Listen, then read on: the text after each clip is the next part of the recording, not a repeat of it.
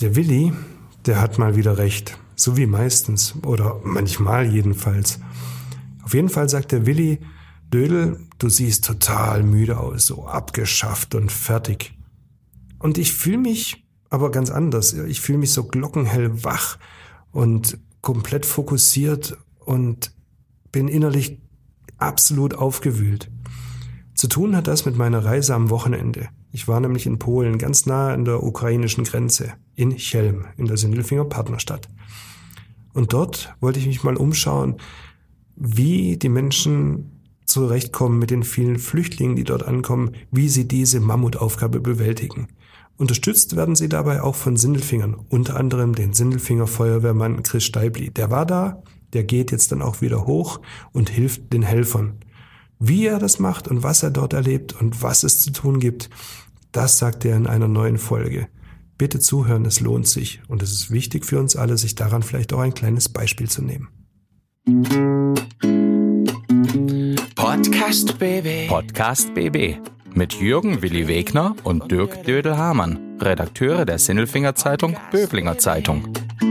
Einmal pro Woche haben die beiden einen interessanten Gesprächspartner zu Gast, mit dem sie über spannende Themen reden. Es geht um Sport, Kultur oder Essen, über Politik und außergewöhnliche Projekte. Folge 137 Der Feuerwehrchelm Chris Steibli arbeitet bei der Sinnelfinger Feuerwehr und hat in der polnischen Partnerstadt Chelm zusammen mit Peter Neumann für eineinhalb Wochen mitgeholfen, dass Flüchtlinge aus der Ukraine versorgt werden. So, hi Dödel. Ähm, schön, dass du wieder da bist und das an, an einem Stück und äh, das schon seit ein paar Tagen. Siehst doch gar nicht mehr so ganz kaputt aus wie am Anfang der Woche. Du hast einen unglaublichen Trip hinter dir und das darüber möchten wir heute reden und ähm, dann nehmen wir euch mit da draußen. Hallo und auch äh, Hallo Dödel. Ähm, du bist an die ukrainisch-polnische Grenze gefahren, warst praktisch 30 Kilometer vom Krieg entfernt, äh, bist mit einem Helferbus mitgefahren, hast eine Wahnsinns-Ochsentour gemacht und berichtest gerade jeden Tag in der Zeitung darüber, was du da erlebt hast. Also Informationen aus allererster Hand, hast echt wenig geschlafen und ähm, ganz ehrlich, mein Chef oder unser Chef hat es schon gesagt, ich sag's genauso, hätte ich einen Hut auf, ich würde ihn ziehen. Also starke Leistung, aber du siehst jetzt schon immerhin ein bisschen besser aus wieder. Wie geht's dir? Scheiße. Scheiße, wenn ich jetzt besser aussehe, wie schlimm habe ich dann ausgesehen am Montag? Ähm, nee, ich bin, ich bin immer noch komplett geplättet von diesem Wochenende. Ich war ja in Chelm in Sindelfinger Partnerstadt. Ich war da auch gar nicht lang und ich war auch gar nicht so wirklich nah dran am Kriegsgeschehen, weil das findet auf der anderen Seite der Grenze ja noch gar nicht statt. Hoffentlich nie. Ähm, aber in Chelm selber sieht man dann schon Auswirkungen des Kriegs und zwar massiv. Mhm. Wie? Wie? Was sieht man da? Ja, es kommen, es kommen ja täglich bis zu 10.000 äh, Flüchtlinge aus der Ukraine an. Und das sind meistens Mamas und Omas und kleine Kinder und größere Kinder. Ähm, Teenager habe ich relativ wenig gesehen. Ich glaube, die bleiben alle da, um zu helfen in der Ukraine. Mhm. Und aber Kleinkinder, die da rumrennen, ganz viele. Und jeden Tag 10.000 und die gehen dann aus Chelm tags drauf weiter. Und die ganzen Menschen müssen aber trotzdem für eine Nacht und den nächsten Tag zumindest äh, komplett versorgt werden. Die brauchen Unterbringung, die brauchen Schlafquartier, die brauchen Essen, die brauchen Medizin, die brauchen Fürsorge, die brauchen Auszeit und sie brauchen vor allen Dingen WLAN. Mhm. Ja, WLAN wichtig? WLAN ist so mit das Wichtigste, weil das die einzige Chance ist, die die Menschen haben, um Kontakt zu halten zu, zu ihren Familienmitgliedern, die sie in der Ukraine haben, oder auch zu, zu Freunden oder Verwandten, die auf anderen Wegen aus dem Land geflüchtet sind und gar nicht wissen, wo sie wo sie hinkommen oder wo sie gelandet sind und wie es weitergeht. Mhm. Äh, wie muss ich mir das vorstellen? Ähm, also Chelm ist ja Sindelfinger Partnerstadt, deshalb fährt ein, ein mhm. Bus oder ein Helferbus wahrscheinlich regelmäßig dorthin. Letzte Woche dann äh, eben an dem Wochenende bist du mitgefahren. Ähm, und wie muss ich mir das vorstellen mit der Suche nach WLAN jetzt ganz konkret? Äh, Gibt es dann auch Helfer von hier, die dort irgendwelche Ports aufbauen? Ist das auch ein Teil der Sache oder wie, wie läuft es? Dafür, dafür brauchen die Menschen in Chelm überhaupt keine Hilfe. Die sind viel besser organisiert, als wir es uns hier jemals vorstellen könnten. Ähm, jeder Flüchtling, der da kommt, der kriegt erstmal eine SIM-Karte für sein Handy. Ach. Und die ist frei und äh, EU-weit frei. Mhm. Das heißt, die haben eine SIM-Karte, aber dann haben sie eben auch nur beschränktes Datenvolumen und dafür brauchen die WLAN. Mhm. Aber die haben dann eine funktionierende SIM-Card, die in ganz Europa funktioniert. Okay. Das kriegt, je, kriegt jeder erst mal. Die sind super organisiert, die Menschen. Ähm, die sind super hilfsbereit, super freundlich, unerarbeiten, unermüdlich und es arbeiten alle mit. Also wirklich alle, vom Schüler bis zum Soldaten. Jeder macht seine Schichten und tut und macht, um den Menschen, die aus der Ukraine jetzt kommen, zu helfen. Jeder. Mhm. Und um was geht's da hauptsächlich? Um die Leute zu empfangen und dann weiter zu vermitteln und erstmal zu versorgen wahrscheinlich. Ja, du musst dir vorstellen, wenn am Bahnhof, die meisten kommen mit dem Zug, die aller, allermeisten, wenn da so ein Zug hält mit 3000 Menschen, dann dauert es bis zu drei Stunden, bis die Leute alle ausgestiegen sind weil jeder Einzelne registriert wird vor Ort. Mhm. Und dann wird aber auch gleich gefragt, wo soll's weiter hingehen? Meistens, die, dann gibt's Züge, die fahren nach Berlin, nach Warschau und nach Krakau. Und dann geben die das an oder sie haben sagen, wir wollen mit einem anderen Hilfstransport woanders hin. Das geben die alles an, das wird dann alles schon schon erfasst und dann gibt es äh, Monitore, dann steht drauf, wann wann wo wie was weiter abfährt. Mhm. Und dann werden die äh, Leute dort untergebracht, nach Möglichkeit äh, gebündelt, wo wo andere Menschen dann auch hingebracht werden, die in die gleiche Stadt weiterfahren. Also das ist alles super organisiert. Und dann sind dann Unterkünfte mit bis zu 1500 Betten. Und dort äh, ist alles desinfiziert, alles sauber, alles präpariert, sind Helfer am Vorbereiten. Da sind dann äh, Kleider, Bekleidungsstationen, es gibt Essen, es gibt Spielecken für die Kleinen, es gibt Kinderbetreuung. Es gibt äh, Stationen, wo, wo die Menschen ihre Handys aufladen können. Es gibt Informationen und, und, und, und, und. Es gibt Ärzte, es gibt Krankenzimmer und alles Mögliche. Wir haben jetzt gleich einen äh, Mensch der Woche, ähm, der eben dort gearbeitet hat. Ich kenne ihn auch, den Chris. Chris Steibli von der Sindelfinger Feuerwehr. Äh, der wird uns da sicher noch äh, mehr Details äh, verraten. Du kannst wahrscheinlich auch die besseren Fragen stellen als ich, weil du jetzt da vor Ort warst. Aber jetzt mal ganz grob, wie geht's denn dir jetzt so rein emotional? Als du am Montag zurückgekommen bist, hast du gesagt, du musst es erst erstmal sacken lassen, die ganze Sache und Stück für Stück wegschreiben. Wie, wie geht's dir denn, als du das gesehen hast jetzt? Ja, also einmal bin ich immer noch wahnsinnig äh, begeistert und berührt davon, wie, wie die Menschen in Chelm das hinkriegen. Ähm, und auf der anderen Seite das sacken lassen. Ich habe Einzelschicksale erlebt und auch erfragt und mit Menschen geredet, die Frauen geredet, die, die da auf der Flucht sind und nicht wissen, wohin. Und das zu verdauen, das dauert noch eine ganze Weile. Und dann muss ich dir auch noch so einen kleinen Einspruch geben. Hey, die Benzinpreise sind echt nicht unser größtes Problem. wirklich, wirklich, wirklich nicht. Habe ich nie behauptet, habe ich nie behauptet. Es ist immer noch kackteuer. Ich mag es einfach nicht haben, aber ja, selbstverständlich nicht. Du hast Panzer gesehen, ja. gell? Panzer sind an dir vorbeigefahren. Ja, Panzer haben wir gesehen, wie sie in Richtung Grenze gefahren sind. Wir sind an den Panzern vorbeigefahren, die waren auf, auf Lastern geladen auf der Hinfahrt. Und ab dem Moment weiß man, oh, hier ist jetzt nah an der Grenze hier sind Waffentransporte und darüber zu reden in Talkshows, ja, Waffentransporte, Waffenlieferung ist das eine, aber zu sehen, wie dann so Waffen wohin gekarrt werden und dann zu wissen, wie die eingesetzt werden und dass es auf der anderen Seite dann Panzer auf Panzer treffen oder auf äh, es ist es ist da läuft es einem einfach kalten Rücken runter. Mhm.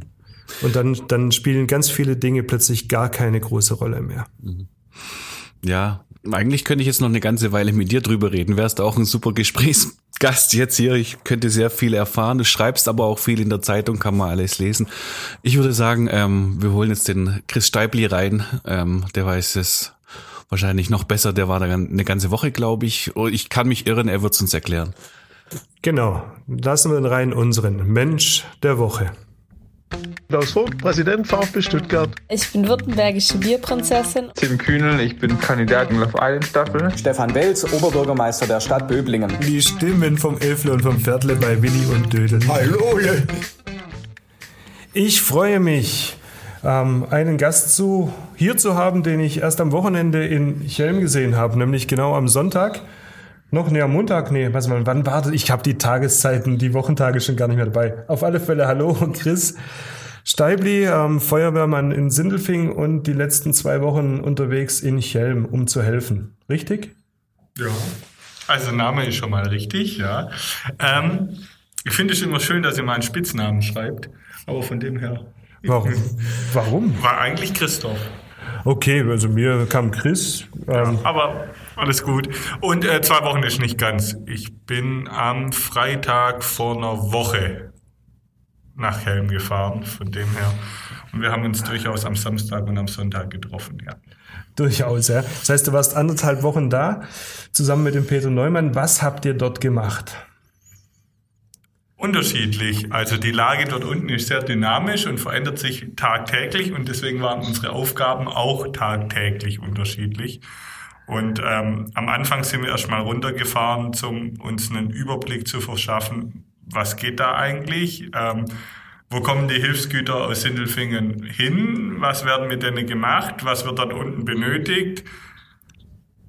Wie kommen denn die Chelmer klar mit dem Ansturm an Flüchtlingen? Da kommen täglich bis zu 5000 Flüchtlinge an in so drei bis fünf Zügen und ähm, was machen die, die mit denen? Bringen die die alle unter oder ähm, schicken die die auf eine Weiterreise? Wo sind die untergebracht? Wo wird denn Unterstützung benötigt? Kriegen die das alle selber hin? Und so und so, und so ein Lagebild haben wir uns erstmal gemacht. Jetzt wurde mir mal gesagt, das sind täglich bis zu 10.000 Flüchtlinge, die kommen. Also in Chelm selber kamen in den letzten zwei Wochen drei bis fünf Züge mit je 800 bis 2000 Flüchtlingen an. Und wenn man den Durchschnitt nimmt, dann kommt man auf die äh, 5000. Wenn man natürlich immer die Züge voll belegen würde, dann sind es die 10.000, die ankommen. Okay. Könnte. Dann keine Fake News verbreitet, lieber Willi, sind dann bis zu 10.000. Nein, so fake war das nicht und ich glaube, da kommt es auch wirklich nicht drauf an. Das ist ja dann Haarspalterei. Ähm, aber Chris, du bist da einer, äh, ich sag einfach weiter Chris, weil ich habe schon immer Chris gesagt, oder legst du auf den Christoph Wert, wenn wir jetzt miteinander sprechen? Also du bist ja einer, der aus so einem besonderen äh, Holz geschnitzt ist. Das letzte Mal, als ich dich ähm, halbwegs, ich war privat, privat getroffen habe, da warst du auch im Einsatz und hast dann äh, in der Schlange vom Rathaus gestanden, hast geguckt, dass die Leute ins Rathaus reinkommen bei so einer Corona-Impfung. Äh, wenn es was zum Anpacken gibt, dann, dann, dann bist du da dabei. Äh, wie kamst du denn eigentlich dazu? Wie wurdest du ausgewählt, nach Helm zu gehen? Hast du dich da freiwillig gemeldet? Und er, erzähl mal, wie, wie, wie lief denn dieser Prozess? Ja, ich ähm bin ja nicht der Einzige, der anpackt. In der Feuerwehr und besonders in unserem Amt für Feuerwehr und Bevölkerungsschutz gibt ganz viele, die anpacken. Ich glaube, die Feuerwehr hat generell eine Eigenschaft, wenn was ist, dann wird angepackt. Und ähm, das ist auch das Schöne. Ähm, und da sind ganz viele super liebe Menschen, die da anpacken. Und ähm, am Mittwoch, ja, vor dem Freitag, wo wir gefahren sind, kam mein Chef ähm, der Rainer Just? Ja, der Rainer Just auf äh, uns zu und hat gesagt, ja, also die Lage dort unten ähm, ist anders und in dem zu, man will ja konkret helfen und es kann sein, dass jemand nach Helm fährt und mal guckt, was da los ist. Ob ich es mir vorstellen könnte. Und ähm, dann habe ich gesagt, ja, aber alleine fahren ist schwierig. Und dann war der Peter Neumann auch sofort bereit. Und dann hat man auch von Anfang an gesagt, ja, schon Weitblick, wenn man da drunter geht, dann müssten ja eventuell dann nochmal zwei nachgehen und man kann ja nicht die ganze Zeit dort unten bleiben. Und der Marcel Bauer und der Marcel Schmidt, die haben auch sofort gesagt, ja, wir gehen da runter. Und da stand von Anfang an eigentlich äh, klar, ähm, nicht der Chris Steibli geht da runter, sondern ähm, die Feuerwehr geht da runter und macht da mal eine Lageerkundung und guckt es. Und es waren gleich vier Leute, die man halt auf zwei äh, Schichten aufgeteilt hat. Ja, die Erfahrung habe ich schon gemacht mit äh, vielen Leuten von euch, klar. Sonst da, darauf sind wir auch sehr, darüber sind wir auch sehr froh, dass da so viele anpacken und das, das wissen wir auch. Äh, trotzdem bist du jetzt halt einer derjenigen, der da unten war. Als du dort angekommen bist, also man kommt ja erstmal an, man fährt ja erstmal hin und ist wahrscheinlich äh, ungewiss, wahrscheinlich so ähnlich wie wenn man zu einem Einsatz fährt. Die Lage ist unklar, dann sortiert man sich im Kopf. Aber als du dann dort angekommen bist, so deine ersten Eindrücke, wie ging's dir denn unterwegs, so rein emotional? War das schwierig? War das ein Schock? Eigentlich erstmal weniger ein Schock, der erste Eindruck, weil ähm, wir sind ja in der Verbindung mit der Björn Steiger Stiftung immer gewesen, die äh, dort äh, medizinisch unterstützen möchten und Ärzte runterschicken. Und ähm, unser Bürgermeister und die Björn Steiger Stiftung, die waren vernetzt und es war schon immer so ein bisschen eine Zusammenarbeit. Und wir waren auf der Fahrt dorthin, waren wir in einer Lagebesprechung drin, wo das Erkunderteam, das von der Björn Steiger Stiftung unten war, ein Lagebild gespiegelt hat, die Stadt wirkt aufgeräumt, da ist ein normales Leben, da ist eigentlich gar nichts da zu helfen. Und ähm, aus Polen kam aber immer den Eindruck, wir, äh, die, die Information, wir, wir brauchen Hilfe hier unten und auch äh, vom ehemaligen Botschafter, vom Janusz Reiter, kam ja der, der medizinische Leiter dort unten, der braucht Ärzte, er hat keine Ärzte. Und ähm, das war so ein erstes Erlebnis. Wir haben spontan auf der Fahrt dort runter noch eine Ärztin in Dresden abgeholt und haben die gleich dort mit runtergenommen. Und dann kam der erste Eindruck, wir sind in die Stadt reingefahren. Ich kannte Kelm, Kelm davor noch nicht. Und ja, sie wirkt aufgeräumt und ordentlich. Und dann sind wir in die Halle gefahren, wo die Flüchtlinge ankommen. Und das war so der erste Eindruck, wow, da sind viele Menschen, wenn man in die Gesichter reinschaut, ähm, die Erlebnisse sind deutlich zu sehen. Und ähm, wir bringen die Ärztin dort an die Medizinstation und die hat sofort angefangen zu behandeln und die ganze Nacht und war da voller Eifer. Und das war dann der erste Eindruck, ja, die Hilfe wird benötigt. Und krass, was die, die, die Frauen hauptsächlich erlebt haben. So, so ein bleibender Eindruck ist der Respekt vor den Frauen, die dort unten sind, die ihre Kinder noch zum Lachen bringen. Die Kinder springen wirklich rum und versuchen zu lachen. Und die Mütter geben ihnen da eine Sicherheit. Und teilweise haben sie ja nicht nur die Kinder dabei, sondern sie haben dann noch der Vater dabei, den Älteren, der ja ausreisen darf, oder die Mutter noch dabei. Und die leisten, glaube ich, da viel, viel mehr als die ganzen Helfer, die dort sind, sondern die, die Ukrainerinnen, die da sich auf die Reise machen. Und dieser Eindruck, das war der erste und der ist bis jetzt auch der bleibendste. Ja, das ist komischerweise bei mir auch. Ich weiß noch, als wir in der Halle standen, ich gesagt habe, Wahnsinn, wie stark müssen diese Frauen sein dass die, du hast es ja auch immer gesehen, wenn, wenn, wenn, wenn Frauen in dieser Halle sind, dann, dann wirken die locker und versuchen alles, solange die Kinder in der Nähe sind. Wenn die Kinder aber in die Spielecke gehen, dann merkst du, wie so eine Last abfällt und wie, wie diese Fassade dann nicht mehr zu sehen ist. Und dann, dann, dann siehst du plötzlich diese, diese Traurigkeit in den Augen und diese komplett, diese, diese, diese Schwere, die dich, die dich schier miterdrückt, wenn du nebendran stehst. Also so, so habe ich es empfunden, ja. Ja. Das ist so. Und das ist auch ähm, ab und zu gut, einmal diesen Abstand rauszugewinnen, mal die Halle Halle sein zu lassen und den Bahnhof Bahnhof sein zu lassen dort. Und mal der Grenzübergang Grenzübergang sein zu lassen und einfach rauszugehen und dann ein normales Stadtleben zu haben. Ich glaube, wäre das absolute Chaos in Chelm, dass da die Leute auf der Straße wären und überall wäre es ein anderer Eindruck als das, ich vergleiche es mit Sindelfing, da ist auch nicht anders als wie in Sindelfing. Wenn ich in die Halle reingehen würde oder in eine Wohnung, wo Geflüchtete sind, dann hätte ich ein ähnliches Bild. Das aber vielleicht hier dadurch, dass sie mal angekommen sind, noch ein bisschen gefestigter ist als dort. Mhm. Wie geht's dir denn jetzt? Jetzt, wo du wieder da bist? Also, du wirkst auch müde es war wahrscheinlich sehr anstrengend, äh, was dort war. Ähm, denkst du an andere Dinge auch? Also kannst du abschalten? Ähm, ich versuche es gerade nicht abzuschalten und das Bild eigentlich als, ich habe das, das Bild zurzeit noch als wie einfach, ich habe es erlebt, aber ich habe es noch nicht verarbeitet. Und ich versuche es gerade nicht zu verarbeiten, liegt aber daran, dass ich am Freitag wieder fahre und äh, dass ich morgen zur Beerdigung von meinem Opa gehe. Und ähm, ich einfach diese Emotionen gerade noch nicht zulasse, weil das einfach so ein Schutz ist, weil ich weiß, dass morgens emotional wird und dann ich wieder gehe und stelle mich darauf ein, dass ich es verarbeite, wenn ich dann wiederkomme. Wenn du da wieder gehst, äh, wer, wer, wer geht denn mit? Also wie viele Leute seid ihr denn da? Ähm, wir haben ja Helfer, die mitfahren können und Organisatoren, die das, die das machen. Also wie, wie ist denn das so aufgebaut? Ja, also aufgebaut ist einmal die, die vielen freiwilligen Helfer, die sich bei Helfer Stadt Hamstern melden. Da haben wir mhm. richtig viele. Sind da jetzt welche zusammengekommen auf, auf, äh, nach dem Wochenende, die jetzt auch runter wollen? Ja, mehr als die wir diese Woche sogar mitnehmen können. Ja, super. Und ähm, wir wollen ja länger dort unterstützen.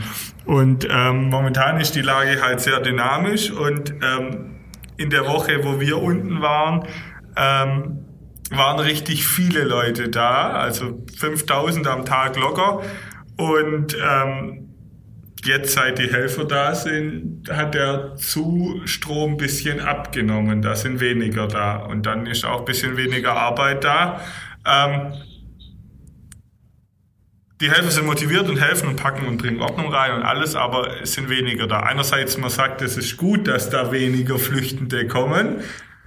Aber andererseits kennen wir alle die Nachrichten gerade aktuell und die Situation in der Ukraine und auch die Behörden vor Ort und alle befürchten ein bisschen, dass mehr wiederkommt. Und das wäre jetzt ein Fehler zu sagen, wir schicken niemand mehr runter, wenn gerade wenig mhm. gebraucht wird.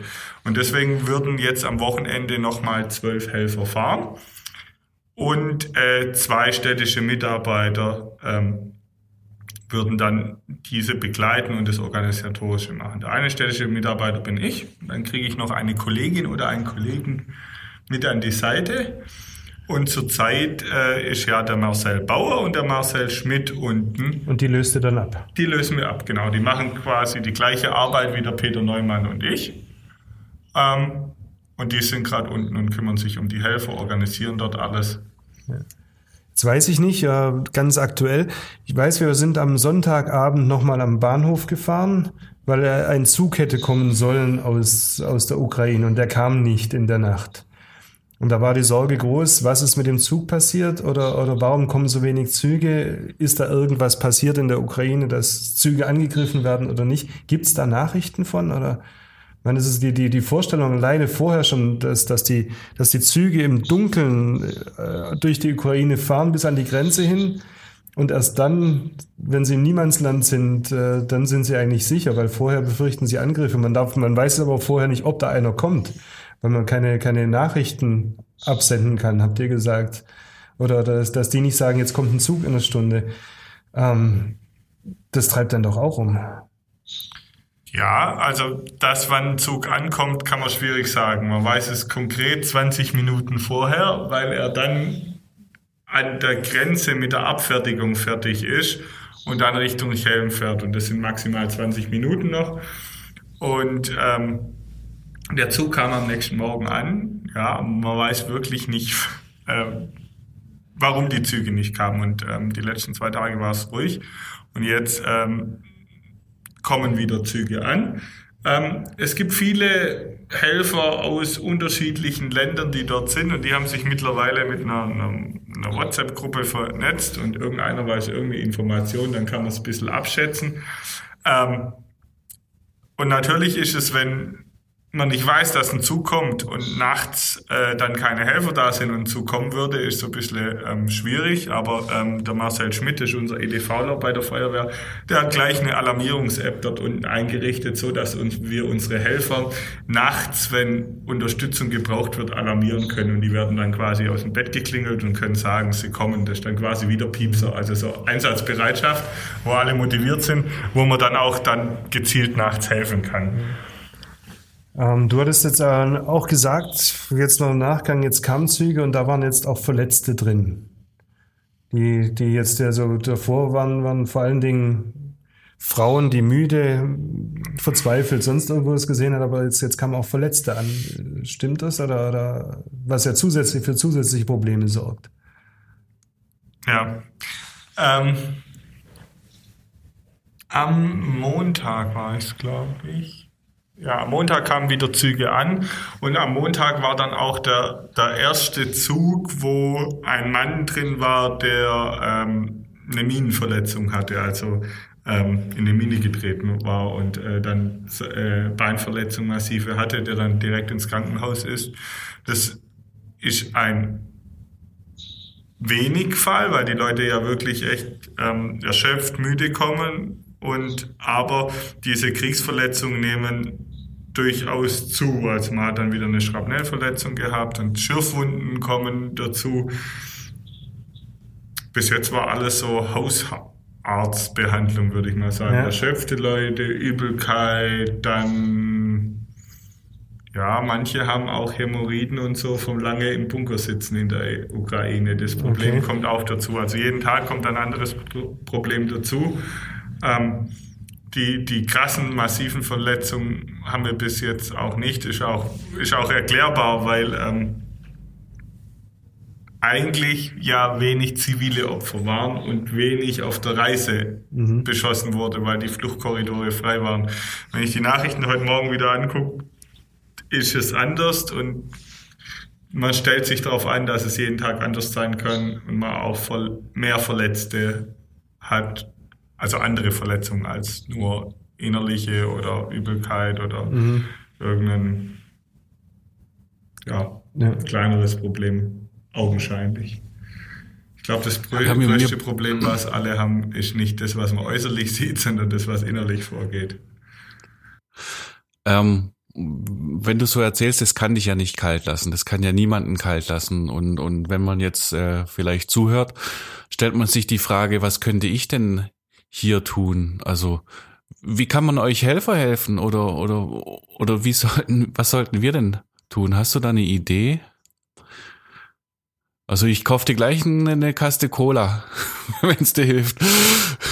Das mache ich sofort. Was kann man tun? Ich glaube, das eindrucksvollste ist das, oder die, die größte Hilfsbereitschaft, was man tun kann, ist, dass man für die Menschen da sind ist. Ich habe äh, von der Besprechung im Landratsamt mitbekommen, da ging es um Ehrenamtliche, man baut so ein Netzwerk, so einen Kreis auf. Wie kann man denn äh, Leute hier unterstützen? Total cooler Ansatz vom Landkreis und vom Landratsamt. Aber das Fazit war so ein bisschen, was da rauskam. Wir haben ganz, ganz viele Ideen, aber am liebsten möchte ich nur ein Päckchen packen, von einem, äh, ein cooles Foto posten, das abschicken und damit habe ich ähm, geholfen und bereinigt so ein bisschen. Ich habe geholfen, ich habe ja ein Päckchen gepackt. Ja. Wenn man da unten war, sagt man, die ganzen Päckchen an Klamotten und so braucht man gar nicht. Man braucht gezielte Sachen, das ist ein kleines Spektrum, hauptsächlich Lebensmittel in der Ukraine. Ähm, man braucht jemanden, der zuhört, der jemand mal in den Arm nimmt, der Marcel Schmidt und der Marcel Bauer, die, wo sie ankamen, sind wir als erstes in die Halle rein. Und ähm, ich weiß nicht, ob du das Video yeah. gesehen hast, das war so super. Die sind an dieser Spielecke vorbeigelaufen. Da lag dann so ein, so ein Plüschball vor der Spielecke und der Marcel äh, schmeißt den Ball in diese Spielecke. Die Kinder schmeißen ihn zurück und es entsteht eine, äh, eine Ball-Kissenschlacht mit den zwei Feuerwehrleuten. Ähm, der Peter hat dann noch mitgemacht, ich habe mitgemacht. Wir haben zu viert da die Kinder bespaßt mit dieser Kissenschlacht. Die haben sowas von gelacht. Und ein Bild, das ich festgehalten habe, auch mit der Kamera, da kam ein Mädchen her und hat den Marcel umarmt und hat ihn nicht mehr losgelassen. Einfach, sie hat es jetzt gebraucht. Und das ist das, was die, wenn die Leute hier ankommen, brauchen die auch jemand, der einfach da ist, mit ihnen redet, sich unterhält, sie integriert in Gemeinschaft. Ähm, ich habe in unserem Hauskreis in Göttingen haben zwei Familien auch welche aufgenommen daheim, die sind schon ein paar Tage da und die beschildern äh, schildern genau das Gleiche, einfach das integriert werden, mal zuhören, auch wenn die Sprache schwierig ist. Mit Übersetzungs-App funktioniert das und so, aber einfach da sein. Ähm, weil eigentlich alle haben ihre Männer dort oder sogar Söhne, die da im Krieg kämpfen, diese Ungewissheit. Sie möchten zurück in die Heimat, deswegen ist es auch schwierig, dass Leute ähm, weiter weg wollen als Polen. Polen läuft schon über, aber ähm, sie wollen wieder zurück. Und das sind auch die, die hier angekommen sind aus der Halle. Der Eindruck, sie sind einerseits froh, dass sie da sind. Sie wollen arbeiten, sie wollen selber ihr Essen kochen, mhm. sie wollen was schaffen. Das sind einfach Schaffer, die ukrainischen Frauen. Und ähm, andererseits wollen sie am liebsten so nah wie möglich bei ihrem Mann daheim sein. Und da ist es einfach gut, wenn jemand da ist und einfach mit denen eine Ablenkung macht, vielleicht mal die Kinder betreut, mal Gespräche führt. Und ich glaube, das kann man auch hier vor Ort machen. Ähm, und wir haben ja gehört, der Glaspalast wird Unterkunft und das, die Halle wird Unterkunft. Die kommen ja nicht alle in Wohnungen auf äh, unter und man kann ja die auch nicht ähm, alle in Privatwohnungen aufnehmen auf die Dauer. Aber dass man mal auch sagt, okay, ich habe Nachmittag Zeit, ich gehe mal da raus, ich beschäftige mich mit mhm. denen, ich, ich kümmere mich drum. Das kann jeder von uns tun auch mal selber anpacken und nicht nur Päckchen packen und ich habe mein Herz bereinigt. Und ich sag, da muss ich sagen, es gibt, es gibt ja gerade solche Momente wie diese Umarmung. Der hat doch bestimmt, der Marcel hat doch bestimmt dann Tränen im Auge gehabt, als sowas passiert. Also mir ging es so, als wir eine Rast hatten, da kam ein kleiner Junge auf dem Heimweg zu mir her und hat mir ukrainische Bonbons geschenkt. Und bloß wenn ich dran denke, habe ich Pipi in den Augen. Ja, das ist, äh, weil genau das ist, das zählt, ja, bei dem Ganzen. Ähm, ich schaue auf die Uhr. Marcel, äh, Marcel sage ich schon, Chris, ähm, eine Frage an dich persönlich noch. Die hatte ich dir nicht Helm auch schon gestellt. Da kam der Marschbefehl und du siehst, du gehst jetzt an die ukrainische Grenze. Ich meine, du hast selber auch Familie. Wie, wie hat denn deine Frau da reagiert? Die hat doch bestimmt auch Juhu geschrien, erstmal. Ja, ich hatte ja Mittwoch die Frage, ob ich mir das vorstellen könnte. Ähm, ich habe sie vorgewarnt, wir haben am Donnerstag, hatte ich frei zum Glück, da konnten wir drüber reden und gemeinsam der Koffer packen, das war ähm, gut und ähm, sie hat gesagt, sie unterstützt mich voll und ähm, sie hat auch gleich gesagt, dann geh noch mal eine Woche, du weißt doch jetzt, wie es dort ist. Ähm, was ich schön fand, war, ich habe das in meinen Hauskreis eingespiegelt und in meine Familie und dann kam sofort zurück in diese WhatsApp-Gruppen, ähm, Nadine, wenn du Unterstützung brauchst, wir sind für dich da und mein Bruder hat sie zum Essen eingeladen und überhaupt. Das heißt, einerseits war es für mich total gut, eine Frau daheim zu haben, die auch mal äh, geschrieben hat, eine Nachricht, äh, sie ist stolz auf mich, was ich dort unten mache, als den Rückhalt von zu Hause. Und andererseits wusste ich, sie hat einen Rückhalt von anderen, die da sind. Und das ist auch das, wo man unterstützen kann. Einfach, man kann ja auch Helfer unterstützen und sagen, hey, ich bin für dich da und tu für dich was Gutes. Dieses Miteinander, das funktioniert. Und das war total gut. Und sie hat jetzt, äh, wo wir uns gestern gesehen haben, ähm, auch erzählt, ähm, was sie für Unterstützungsangebote hatte und die Zeit ähm, überbrücken konnte. Und man ist ja miteinander vernetzt. Man sieht sich ja auch online zumindest. Okay, also ähm, ganz ehrlich, ich habe selten in einem Podcast so viel nachgedacht und äh, nehme so viel Hausaufgaben dann auch mit nach Hause ähm, und mache mir natürlich da jetzt auch meine Gedanken. Habe ich schon vorher gemacht, aber das jetzt nochmal so eindrücklich zu hören, da sage ich vielen Dank. Du hast echt wenig Zeit, kommst zurück, hast äh, emotionale Dinge vor dir noch und hast mit uns gesprochen und ich glaube, das ist sehr sinnvoll. Ähm, bitte, wenn du irgendjemand siehst, richte Dank und Grüße aus und ähm, ja, wir packen auch an, ne? In irgendeiner Form. Ich weiß noch nicht wie, ich muss das jetzt erstmal alles sacken lassen. Vielen Dank, Chris Steibli. Ja, das machen wir weiter. Ich bedanke mich bei dir, ich bedanke mich bei deinen ganzen Kameraden, ob sie da unterwegs sind oder hier, aber genauso den Ehrenamtlichen und auch unseren Busfahrern, also meinen Busfahrern, dem Bela Stahl und dem Jürgen Stäbler, die uns da hin und her gekarrt haben, die darf man auch nicht vergessen, das sind auch wertvolle Menschen äh, oder in der Sache wertvolle Menschen sind sie sowieso, aber in der Sache wertvoll. Genauso wie den Helfern, die sich jetzt um die Menschen kümmern und die brauchen auch Unterstützung. Und das ist mal so ein kleiner Aufruf noch von meiner Seite. Jeder kann irgendetwas tun. Und es gibt genügend Sachen, wo man sich engagieren kann. Und es tut noch nicht mal weh, ganz im Gegenteil, es gibt was zurück. Ja, vielen Dank, dass ich da sein durfte. Und ähm, ja, Dank auch allen und ähm, wie du es gesagt hast, auch Dank an den Feuerwehrkameraden, die hier geblieben sind. Wenn natürlich drei Leute aus dem Schichtplan fehlen, dann rückt man auf dem Feuerwehrfahrzeug doch nochmal enger zusammen oder mit weniger Personal. Und ähm, die tragen das auch mit, mal eine Extraschicht zu machen in der Zeit, wo welche dort unten sind zum Helfen. Und von dem her, das ist dieses zweite, ich unterstütze diese Helfer. Und von dem her können wir jeder was tun. Danke für eure Arbeit und danke, dass du unten warst und selber dir den Eindruck gemacht hast. Ich glaube, das ist am besten, wenn man vor Ort ist und sich das selber mal anschaut. Podcast BB. Ein Angebot von Röhm Medien.